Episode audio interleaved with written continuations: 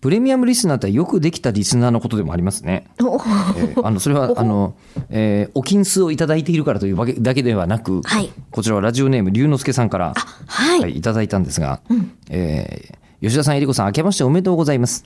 おめでとうございます。はねあの去年の12月の20日、はい所沢桜タウンで開催されたスレイヤーズ30周年イベントに参加させていただきました。言ってましたもんね、行きますって。うんねイベントグッズのフログラフィックハッピーに身を包んだ吉田さんの司会ぶりは、まさしく我々代表といった感じで頼もしかったです。楽屋の写真が上がってましたよね、ツイッターに。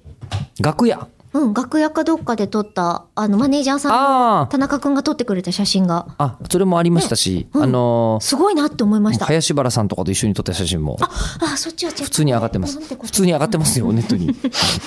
で、えーで、長年変わらず好きであり続けるものがあるのはとても幸せなこと。えー物事が前に進む原動力になる。えー本当に吉田さんのおっしゃる通りだと思いました。まあそうですね。だから中学生の時好きだったもので仕事してるっていう。ねねええ。いつまでも中二でいいわ。すごいんですよ。こっからなんですよ。このまず、このね、短いまとめの優秀さ。はいええもうすごいじゃないですか。ねここから、えー口を開くもリスナーにとって末永く人生と共にある番組として続いていただけたらいいなと願っております。わよくできすぎで、でさらにここで最後に、えー、えりこさんにとって10代の頃からずっと変わらず好きなものってありますか質問でしまっていて、ーおほというほことなんですよ。 10代の頃から変わらずにか、あの、芝居をすることですね。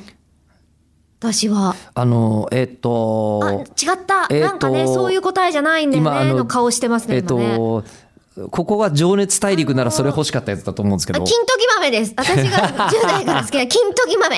はい。